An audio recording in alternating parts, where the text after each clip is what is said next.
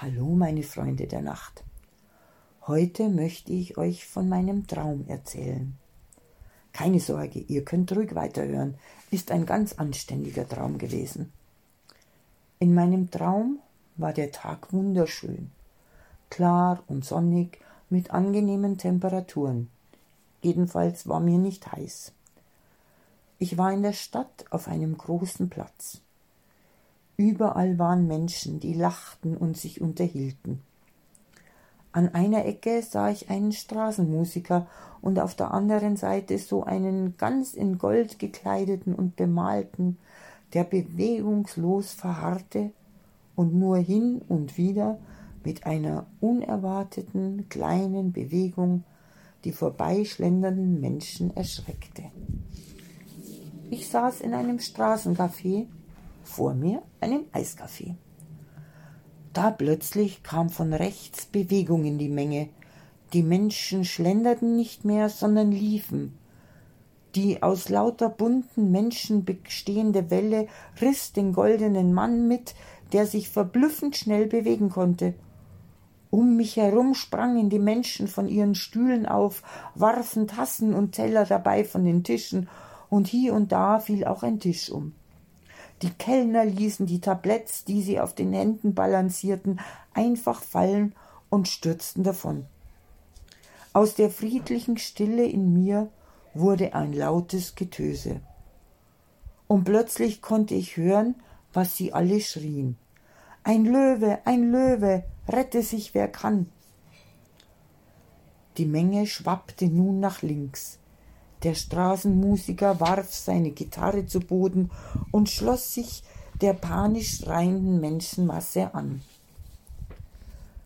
Da sah ich ihn, einen riesengroßen Löwen, der mit lautem Gebrüll die Menschen vor sich hertrieb.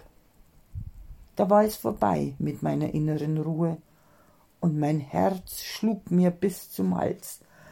Meine Brust wurde ganz eng und der Schweiß lief mir in Strömen über den Rücken. Doch anders als alle anderen konnte ich nicht davonlaufen. Ich blieb einfach ganz starr sitzen, konnte mich nicht bewegen und hätte es doch so gerne getan. Die Schreie in meinem Kopf wurden immer lauter, aber gleichzeitig auch leiser, wie gedämpft durch einen Kopfhörer. Mein Atem war heiß wie unter einer Maske, und ich dachte, alle kommen davon, aber dich hat er gleich.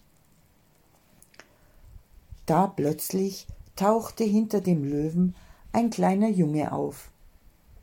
Er rief den Löwen, und der blieb tatsächlich stehen, blickte sich um, und dann legte er sich hin. Der kleine Junge setzte sich neben den Löwen und kraulte ihm das Fell auf seinem Kopf.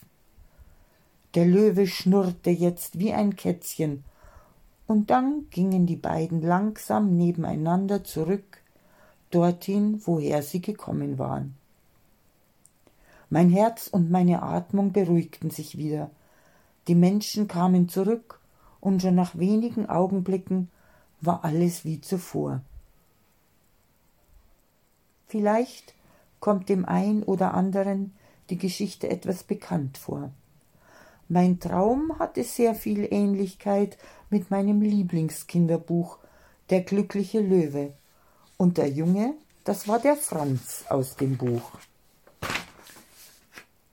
Ich lasse diesen Traum hinter mir und weiß, dass ich von keinem zufällig daherlaufenden Löwen, Tiger, Wolf oder einem MRT mehr Angst haben muss, weil bestimmt gleich der Franz um die Ecke kommt und ich mich wieder beruhigen kann. PS Franz, die Namensgleichheit ist rein zufällig, aber du kennst das Buch bestimmt.